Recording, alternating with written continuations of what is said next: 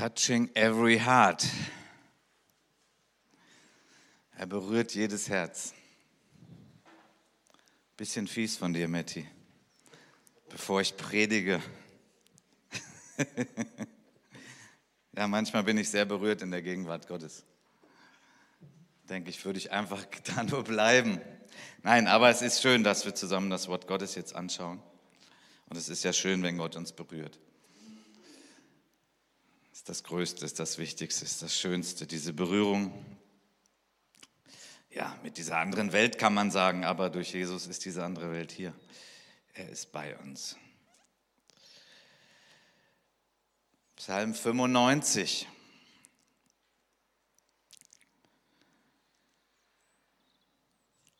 Ich lese uns den Psalm und wir haben ihn jetzt nicht auf den Folien. Vielleicht schließt ihr die Augen, vielleicht auch nicht. Einfach lasst uns das Wort Gottes genießen und dann möchte ich da mit euch drüber nachdenken. Psalm 95. Kommt herzu, lasst uns dem Herrn frohlocken und jauchzen dem Hort unseres Heils. Lasst uns mit Danken vor sein Angesicht kommen und mit Psalmen ihm jauchzen. Denn der Herr ist ein großer Gott und ein großer König über alle Götter. Denn in seiner Hand sind die Tiefen der Erde und die Höhen der Berge sind auch sein. Denn sein ist das Meer und er hat's gemacht und seine Hände haben das Trockene bereitet. Kommt, lasst uns anbeten und knien und niederfallen vor dem Herrn, der uns gemacht hat. Denn er ist unser Gott und wir sind das Volk seiner Weide und Schafe seiner Hand. Wenn ihr doch heute auf seine Stimme hören wolltet, verstockt euer Herz nicht, wie zu Meriba geschah, wie zu Massa in der Wüste, wo mich eure Väter versuchten und prüften und hatten doch mein Werk gesehen. 40 Jahre war dies Volk mir zuwider, dass ich sprach, es sind Leute, deren Herz immer den Irrweg will und die meine Wege nicht lernen wollen so dass ich schwor in meinem Zorn, sie sollen nicht zu meiner Ruhe kommen. Soweit das Wort Gottes mit einem erstaunlichen Ende dieses Psalms, irgendwie nicht noch geglättet so hinten raus, aber wir wollen das jetzt mal im Einzelnen anschauen. Psalm 95. Wir hatten letzte Woche Psalm 100 hier und man sieht einige Parallelen.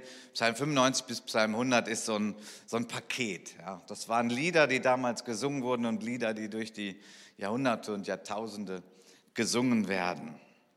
Kommt herzu, lasst uns dem Herrn frohlocken. Kommt ist eine herzliche Einladung. Das ist großartig, dass uns nicht gesagt wird, ja geht mal da hinten hin, sondern kommt, wir zusammen, Kommt und lasst uns ziehen zum Berge unseres Herrn, finden wir zum Beispiel im Propheten Jesaja. Und so war das halt damals. Sie hatten diesen Tempel in Jerusalem, sie sind dahin gepilgert, zumindest einmal im Jahr. Und ansonsten, wenn sie nicht dahin gepilgert sind, haben sie das natürlich in ihrer Erinnerung gehabt. Sie haben ihren Schabbat gefeiert. Sie haben sich erinnert an die großen Taten Gottes. Und so gibt es dieses Kommt, diese Einladung. Kommt, lasst uns zusammen zu Gott gehen, zu seiner Wohnstätte, zu seiner Gegenwart. Und so können wir eigentlich auch jeden Sonntagmorgen dieses Lied singen. Kommt und lasst uns ziehen zur Gemeinde unseres Gottes. Und all die, die jetzt an den Bildschirmen sind und die wirklich nicht kommen können, ihr seid auch mit dabei. Wir sind im Geist verbunden. Kommt und lasst uns diesen wunderbaren Gott feiern. Jahwe, der Name, der geoffenbart wurde, dem Volk Israel und der dann die höchste Offenbarung fand in Jesus Christus, dem Sohn Gottes. Und wir dürfen ihn feiern, diese Erkenntnis, dass er wirklich Gott ist. Ich bin so dankbar über diese Erkenntnis. Ich bin über so vieles dankbar in meinem Leben. Über meine wunderbare Frau, über meine Kinder, über ein Enkelkind, das im Mai kommen wird. Ich freue mich über so vieles. Aber darf ich mal sagen, ohne meine Liebsten zu verletzen, ich freue mich über Gott. und dass er sich mir gezeigt hat und dass er sich mir offenbart hat und dass er die Wende meines Lebens eingeläutet hat, als ich 18 Jahre war, dass er mich getragen hat, dass er geduldig mit mir war in Zeiten, wo ich alles andere als angemessen mit ihm umgegangen bin, wo ich gemurrt habe, wo ich undankbar war, wo ich selbstbezogen war und wenn ich so sage, ich war, dann würde ich sagen, hat sich schon ein bisschen gebessert, aber ich bin da immer noch sehr auf dem Weg.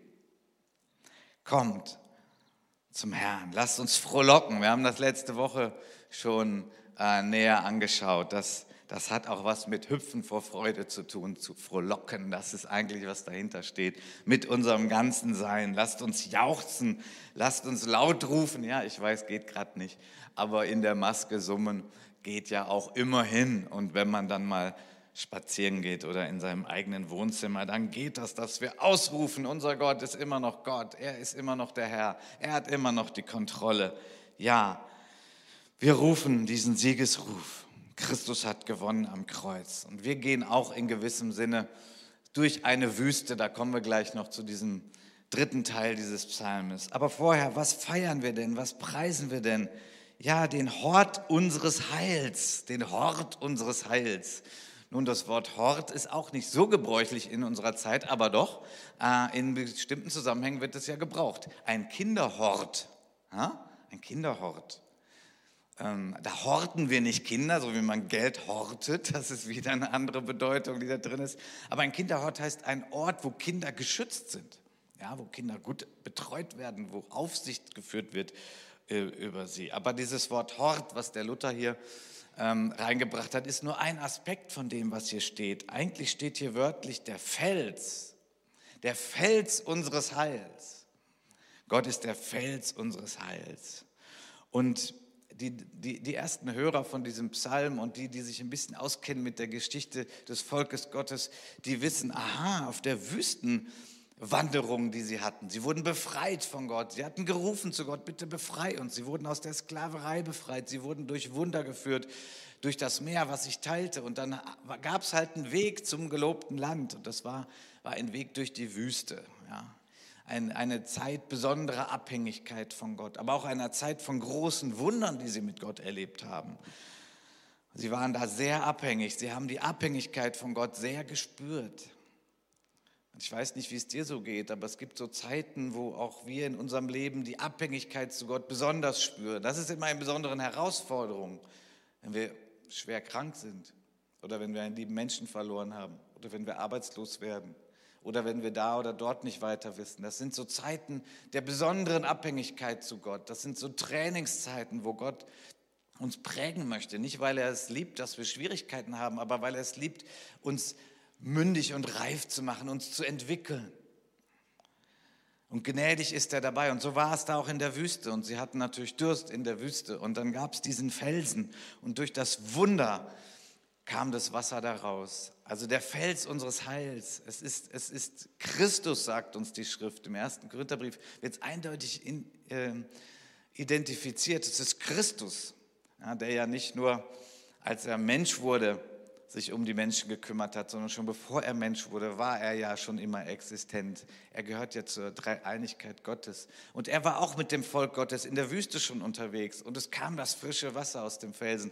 Der Hort unseres Heils, der Fels unseres Heils. Wir feiern ihn, dass wir erfrischt werden von ihm, dass wir belebt werden von ihm, dass unser Hunger, unser Durst gestellt wird durch ihn. Und das selbst in schwierigen Zeiten, dass da etwas sprudelt, dass da etwas fließt wenn wir ihn suchen in der Stille, wenn wir ihn feiern zusammen, dass da etwas fließt und unsere Seele sättigt und das Wasser des Lebens uns stark macht innerlich. Und es ist natürlich auch ein Ort der Kühle und des Schattens in der Wüste gewesen, so ein Felsen. Da könnte man sich dann mal bergen eine Zeit vor der stechenden Sonne. Der Fels unseres Heils, der, der uns gerettet hat. Christus ist der Fels unseres Heils. Unser Leben ist nicht gebaut auf dem Sand, sondern auf dem Felsen, Jesus Christus. Und das können wir feiern. Das dürfen wir wirklich groß machen in unserem Leben. Wir danken ihn, wir feiern ihn, wir dürfen vor sein Angesicht kommen. Was für ein Vorrecht. Wir dürfen vor das Angesicht Gottes kommen.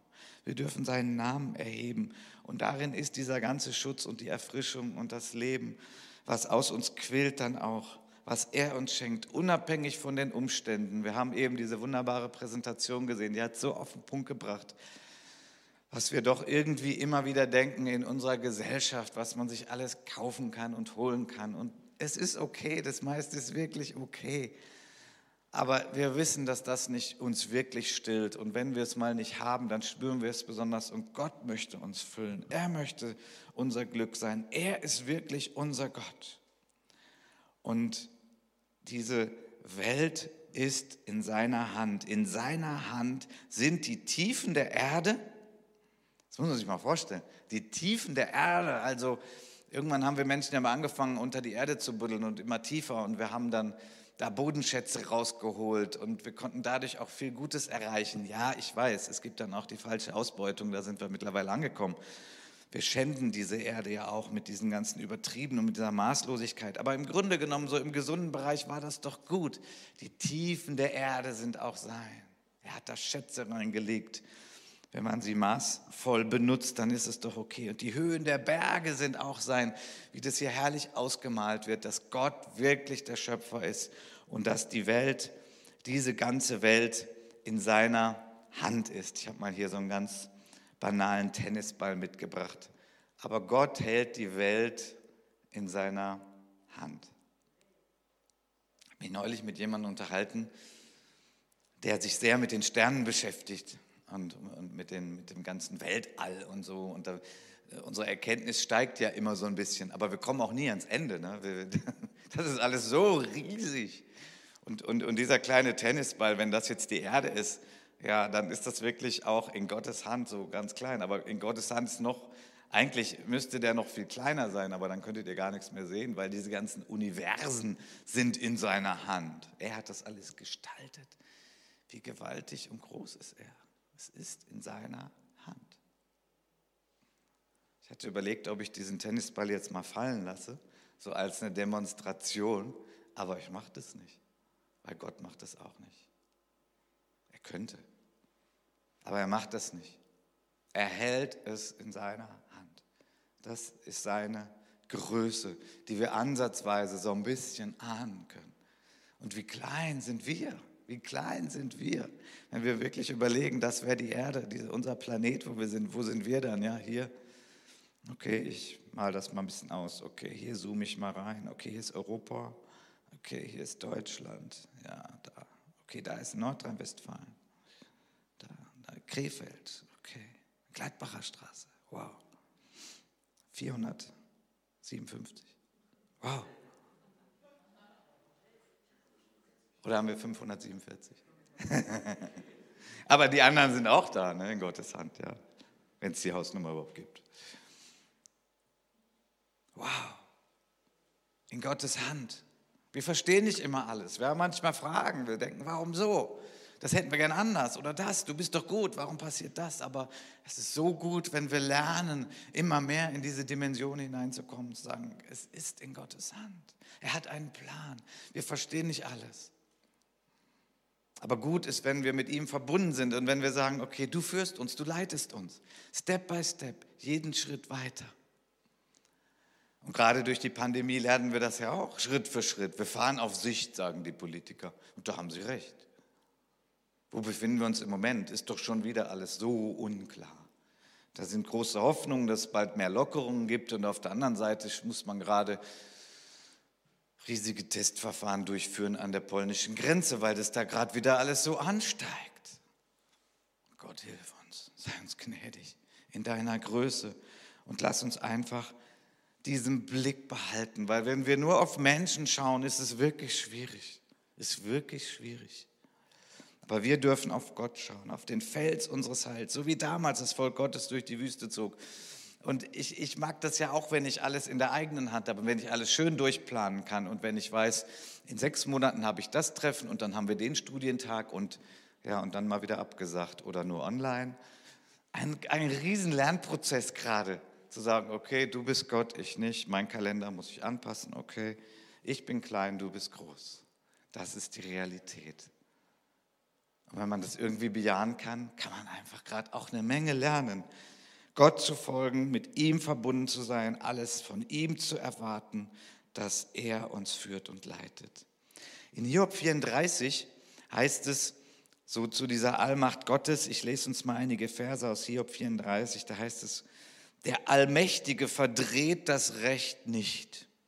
Wer hat ihm die Erde anvertraut? Das ist natürlich eine rhetorische Frage, ja.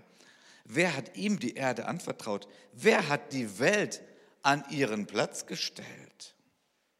Wenn er nur an sich selbst denken und seinen Geist und seinen Lebenshauch wieder zu sich zurückziehen würde, würde alles Leben erlöschen. Und die Menschheit würde wieder zu Staub werden.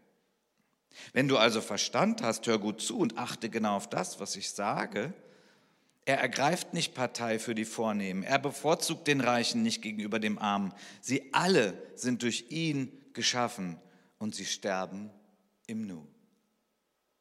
Tut gut, diese Perspektive, tut richtig gut. Bringt die, bringt die äh, Maßstäbe, die Relationen so in den richtigen Fokus. Wir sind Menschen und wir sind klein und wir wissen nicht viel. Und wir dürfen das gerne zugeben angesichts des allmächtigen Gottes, von dem wir wissen, dass er uns liebt. Und so wie Hiob durch schwere Zeiten ging und mit Gott richtig gehadert hat, und, und, aber er hat mit Gott gesprochen, das war das Wichtige. Er hat sich nicht abgewandt, er hat Gott gesucht und dann hat er diese Antworten bekommen. In seiner Hand.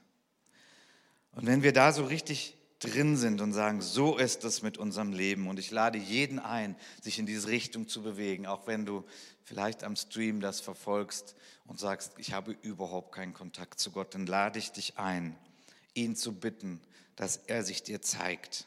Und dann kannst du in Kontakt mit diesem wunderbaren Gott kommen. Kommt, ein zweites Mal, kommt. Lasst uns anbeten und knien und niederfallen vor dem Herrn, der uns gemacht hat niederfallen, knien, anbeten. Wir können das wörtlich so tun, vielleicht in unserer stillen Zeit, in unserem Kämmerlein zu Hause. Wir können das im Gottesdienst tun. Hier ist Freiheit. Ab und zu tut das jemand. Man muss das nicht tun. Es geht natürlich um die Herzenshaltung. Aber manchmal ist es auch gut, es zu tun, weil manchmal auch unsere Herzenshaltung beeinflusst wird von dem, was wir mit unserem Körper tun, weil das ist alles am Stück. Diese Trennung, ich kann das alles nur so in meinem Herzen tun, ist, ist eine komische Trennung. Ja, wir können in Notsituationen, das ist das Gute. Manche verfolgte Christen feiern Gottesdienst und das hat nichts mit Corona zu tun und die können auch nicht laut singen, weil die Geheimpolizei nämlich nur schon sucht, wo es wieder Christen gibt, die man irgendwie inhaftieren kann. Und dann singen sie, indem sie nur die Lippen bewegen. Solche Berichte gibt es in der heutigen Zeit. Niederfallen, knien und anbeten. Ich denke an eine Frau, die uns im Lukas-Evangelium, siebten Kapitel geschildert wird. Jesus war eingeladen zu einem, bei einem sehr vornehmen, reichen Mann. Aber Jesus wurde nicht geehrt, wie es sich eigentlich gebührt, noch nicht mal so, wie man einen normalen Gast behandelt. Er wurde gedemütigt durch die Umstände. Aber da war eine Frau. Sie wird als Sünderin bezeichnet.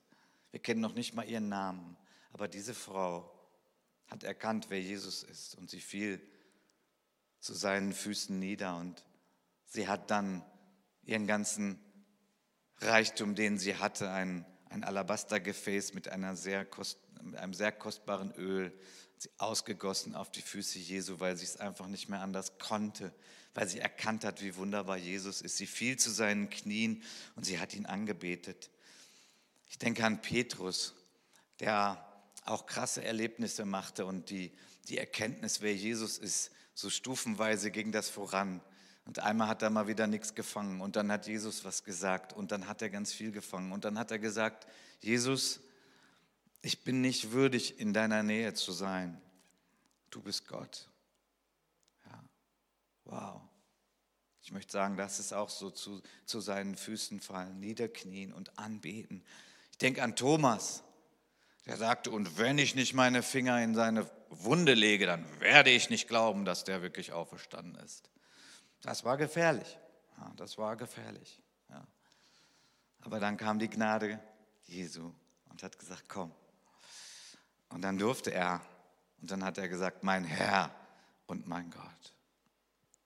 Mein Herr und mein Gott. Und so ist es mit Jesus. Wie, wie, wie ist unsere Erkenntnis? Es ist so wichtig, dass wir hier in Balance sind, weil Jesus will immer unsere Nähe. So wie bei der Sünderin, Lukas 7, so wie bei Petrus. Er hat ja dann nicht gesagt, okay Petrus, bleib mal auf Distanz, ja. Bleib mal jetzt für immer auf Distanz, weil ich bin Gott, du bist ein Wurm. Hat er nicht gesagt. Aber auf der anderen Seite ist es auch nicht gut, wenn wir so kumpelhaft mit Gott sind ja, und denken, naja, Jesus, mein Kumpel, so können wir mal über alles reden, ich hätte es gern so. Auch nicht gut. Ne? Wir brauchen die Balance, eine gesunde Balance. Und darin trainiert Gott uns auch, auch durch Erfahrungen, die wir machen. Gott gehört diese Welt. Wir sind nur zu Gast auf diesem Stern. Wir gehören Gott. Er hat uns gemacht. Und als Gläubige wissen wir das und wir bejahen das. Wir feiern ihn. Deswegen gilt Gott alle Ehrfurcht, alle Dankbarkeit, aller Respekt. Wenn es uns gut geht, ja. Und wenn es uns nicht gut geht, eigentlich auch. Weil er ist doch immer noch Gott. Wir leben in einem Zeitalter so der permanenten Empörung. Also wir haben permanente Empörung. Es wird sich empört über alles. Und alle, die irgendwo Verantwortung tragen und was leiten und so, es wird sich empört. Ich habe gerade nicht gesagt, dass die alle alles richtig machen. Das ist nämlich auch gerade gar nicht der Fall, ja. Aber diese ständige Haltung der Empörung ist nicht gesund, ist nicht gut. Es macht krank. Man darf sich über alles aufregen. Wenn eine Fußball-Weltmeisterschaft ist, haben wir 83 Millionen Bundestrainer und die wissen alle, was besser ist. Ich sage jetzt nicht, dass ich ein Fan bin von Löw. Ich reg mich auch über vieles auf, aber diese Haltung ist nicht gut für unsere Herzen, diese ständige Empörung, sich über alles aufzuregen. Und die haben das falsch gemacht, falsch gemacht. Ja, Menschen machen Fehler. Ist so. Schwierig ist halt, wenn unser Herz davon so voll ist und wenn das dann auch noch unsere Haltung Gott gegenüber ist, dass wir uns nur empören und dass wir nur mit Ansprüchen um die Ecke kommen und dass wir das noch wollen und jenes und so murren. Das ist nicht gesund für uns. Ich meine, Gott hält das aus, aber Gott tut es auch weh weil er uns eigentlich liebt und gute Dinge tut. Und er manchmal sich einfach wünscht, dass wir ihm vertrauen. Auch wenn sich das für uns vielleicht gerade nicht gut anfühlt. Ja, das weiß er auch. Wir sind oft so in einer verzerrten Wahrnehmung von dem, was wir leisten und was wir meinen, was andere uns jetzt geben müssten. Ist oft so verzerrt, dass wir irgendwie denken, ja, ich mache ja alles richtig, aber warum die anderen denn nicht? Diese Welt ist kein sicherer und kein freundlicher Ort. Das erleben wir gerade durch die Pandemie weltweit. Diese Welt ist nicht mehr in dem Zustand, wie sie war. Sie ist mit hereingerissen worden in die Sünde des Menschen. Sie ist vergänglich geworden, und, aber sie freut sich auch schon, die Welt, wenn man das mal so sagen darf. Sie sehnt sich nach der Erlösung, die kommen wird, wenn Christus wiederkommt. Und das wird so sein. Gott wird auf wundersame Weise auch diese Welt heilen so wie er die Menschen heilt und wie er uns einen neuen Körper gibt, einen verwandelten Körper und wie wir auferstehen werden. Wollen wir doch Gott wirklich ehren und feiern? Wollen wir doch Gott nicht länger schlecht behandeln durch Undankbarkeit, durch Missachtung, durch Vernachlässigung, durch Ausreden, durch falsche Prioritäten? Kommt, lasst uns zu Gott gehen. Tja, und dann der dritte Teil des Psalmes, der richtig heftig ist, aber der doch auch irgendwie eine Verheißung beinhaltet, wenn wir die ganze Schrift anschauen. Wenn ihr doch heute auf seine Stimme hören wolltet. Ist interessant, also diese Psalmen, das ist Anbetung, das ist Lobpreis und manchmal ist auch richtig, richtige Lehre drin, ja, richtige Aufforderungen drin. Das haben die gesungen und das hilft, das zu verinnerlichen. Verstockt eure Herzen nicht, wie zu Meriba und wie zu Massa in der Wüste. Na, das verstehen wir nicht so. Ja, das würden wir verstehen irgendwie, wenn wir jetzt eine gemeinsame Erfahrung hätten. Ja, und wir wären alle ähm, in, in, in Augsburg und München gewesen. Und als wir da in Augsburg und München waren, da war gerade Gemeindefreizeit und wir waren alle total mies drauf und wir haben alle Gott angeklagt. Wir haben alle gesagt, wir wollen aber jetzt viel besseres Wetter haben und das Essen ist auch nicht gut und Gott, du bist überhaupt nicht gut und Das Volk Gottes hatte diese gemeinsame Erfahrung. Das war geschrieben und das haben die wiederholt gelesen. Und das erinnerte sie sofort daran, an diese Haltung des Murrens und der Unzufriedenheit. Und Gott sollte nochmal Zeichen senden und nochmal zeigen, dass er wirklich gut ist. Und wir, wären wir doch lieber in Ägypten geblieben, da gab es lecker Fleisch zu essen. Wie blöd kann man sein? Sie haben geschrien zu Gott, befrei uns von den Sklaventreibern. Und Gott hat es gemacht. Und dann hat er sie geführt, ja, durch eine Wüstenzeit, starke Abhängigkeit von Gott. Aber Gott hat ihnen so viel geschenkt. Er hat sie geführt, wundersam, durch eine Wolkensäule, was auch Schatten gespendet hat, durch Licht in der Nacht. Also perfekte Klimaanlage war das in der Wüste. Er hat sie versorgt übernatürlich mit, mit Wachteln. Danach hatten sie ja auch gerufen, wir wollen mehr Fleisch, hat er gemacht. Er hat Wasser aus dem Felsen gegeben. Er hat ihnen einen Leiter gegeben, der echt so demütig war und Gott gefolgt ist, für sie gebetet hat. Er hat ihnen die Stiftshütte gegeben, den, den Ort, der ihnen geholfen hat, wahrzunehmen. Gott ist da. Er geht ja mit uns durch diese Wüste. Und er hat uns gesagt, wir kommen in das verheißene Land, wo Milch und Honig fließt. Das Traurige war, es waren nur zwei Leute, Josua und Kaleb. Aber an denen sollten wir uns orientieren. Durch die Gnade Gottes sollten wir uns an denen orientieren und sagen, so wie Josua, so wie Kaleb. Wir glauben einfach mal Gott. Wir vertrauen ihm. Wir gehen mit ihm. Durch Tal und über die Höhen. Durch schwierige Zeiten und durch gute Zeiten. Wir gehen so mit unserem Gott. Wir wollen ihn nicht verletzen. Wir wollen ihn ehren. Yes. Daran wird hier erinnert in diesem Psalm. wenn man es mal so überlegt aus Gottes Perspektive, es sind ja dann eine Menge nicht ins verheißene Land gekommen, weil sie einfach ihr Herz immer verstockt haben, wie es hier heißt, deren Herz immer den Irrweg will und die meine Wege nicht lernen wollen. Es ging ja nicht darum, dass Gott sagt, naja, die, die nicht genug IQ haben, haben eben Pech gehabt. Darum ging es ja überhaupt nicht. Gott in seiner Gnade sagt doch, ich, ich, ich helfe jedem, wo er steht den nächsten Schritt, weil das Einzige, was Gott braucht, ist ein weiches Herz. Das Einzige, was Gott braucht, ist, dass jemand zuhört und dass er sagt, okay. Und wenn wir was nicht schaffen, sagen wir, Vater, ich schaffe es so gerade nicht. Überhaupt kein Problem für Gott. Nur wenn wir das Herz zumachen, ist ein Problem, weil er sich nun mal festgelegt hat, dass wir einen freien Willen haben. Und das respektiert er und das respektiert er. Und wenn wir seine Gnaden nicht annehmen und nicht wollen und nicht suchen und sagen, nee, Bibel lesen finde ich schwer, beten finde ich schwer, Gottesdienst finde ich schwer, dann ist das irgendwann gefährlich. Ich weiß nicht wann. Ich spreche auch nicht als Prophet. Ich kann dir jetzt da kein, kein Datum sagen, will ich auch gar nicht. Ich weiß auch, dass Gott will, dass wir mit ihm verbunden sind und dass unser Herz von ihm gefüllt ist. Das will er. Aber wir dürfen da auch nicht mitspielen. Viele von dem Volk Gottes damals haben das verheißene Land nicht gesehen. Wegen ihrem Herzen, wegen ihrer Empörung, wegen ihrer Verstocktheit, wegen ihrem Nichtwollen. Dallas Willard hat in einem wunderbaren Buch, das er geschrieben hat, Folgendes geschrieben. Die Entscheidung das zu wollen, was wir wollen, ohne Rücksicht auf den Willen Gottes, hat zur Folge, dass wir an unseren eigenen zerrissenen Willen versklavt werden. Der Mann hat tief durchgeblickt. Der, der ist, war sehr tief mit Gott unterwegs. Und ich kann das, ich kann das ahnen, so ist das. Wenn, wenn wir nur immer unseren Willen wollen, dann werden wir irgendwann an diesen Willen versklavt. Wir sind nicht geschaffen, ohne Gott unser Leben zu führen. Das ist gefährlich. Wir verlieren uns. Wir verlieren uns.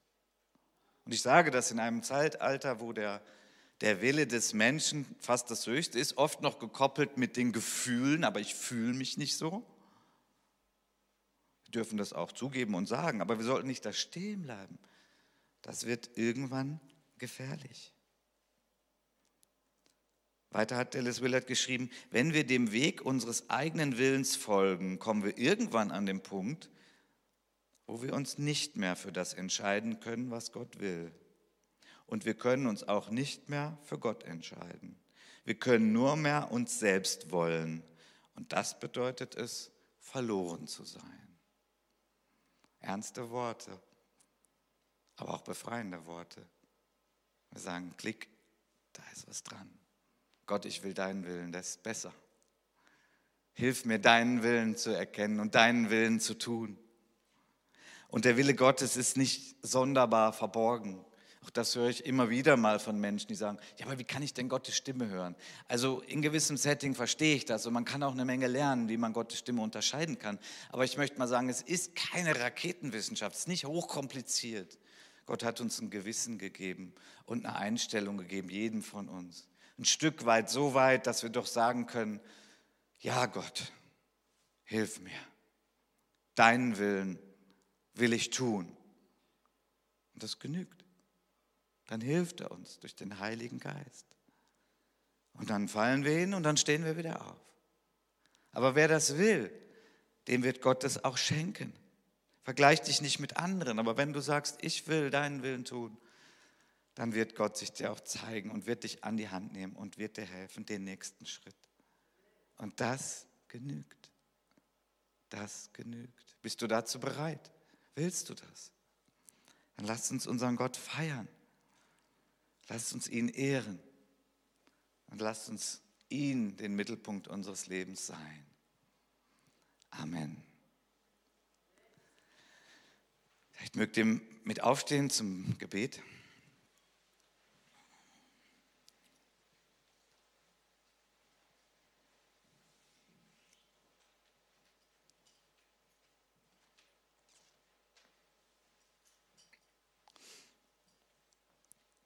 Christus, wir danken dir für die Verheißung, dass noch Ruhe übrig ist für das Volk Gottes, wie du uns in deinem Wort sagst. Und du sagst, dass du sagst, wir können in deine Ruhe hineinkommen, sogar heute, wenn wir unsere Herzen weich vor dir machen, offen. Hier sind wir, Herr.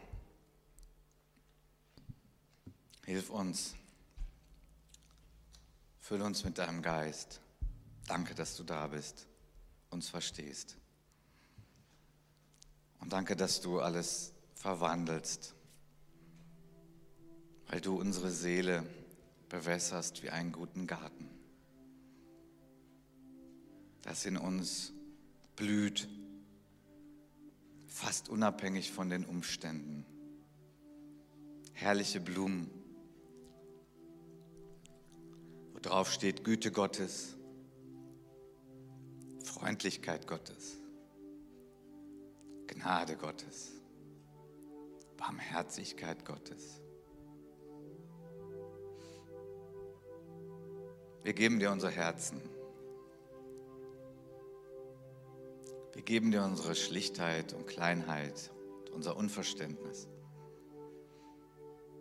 Wir geben dir unsere Empörung, Auflehnung und unser Murren. Wir geben dir unsere Undankbarkeit. Wir legen das jetzt nieder an deinem Kreuz.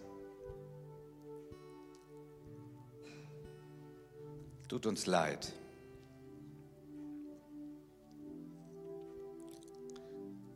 dass wir mit dir so umgegangen sind. Und wir danken dir für Vergebung. Christus, dass du vom Kreuz herabblickst und uns noch zurufst, es ist vollbracht. Die Sünde ist getilgt, abbezahlt, keine Schuld mehr, keine Hypothek mehr, frei. Danke, dass wir das Angesicht Gottes schauen dürfen durch dich, Christus. Du bist das Angesicht Gottes für uns. Danke, dass du die Tür bist, dass du der Hirte bist. So wollen wir dich ehren und feiern, jetzt, aber auch die Woche über. So wie wir das können. Du kennst uns, du verstehst uns. Aber wir wollen das, das sagen wir heute Morgen. Hilf uns durch deinen Geist. Wir sind zuversichtlich. Und das, was wir einbringen können, ist genug. Denn wir sind deine Kinder.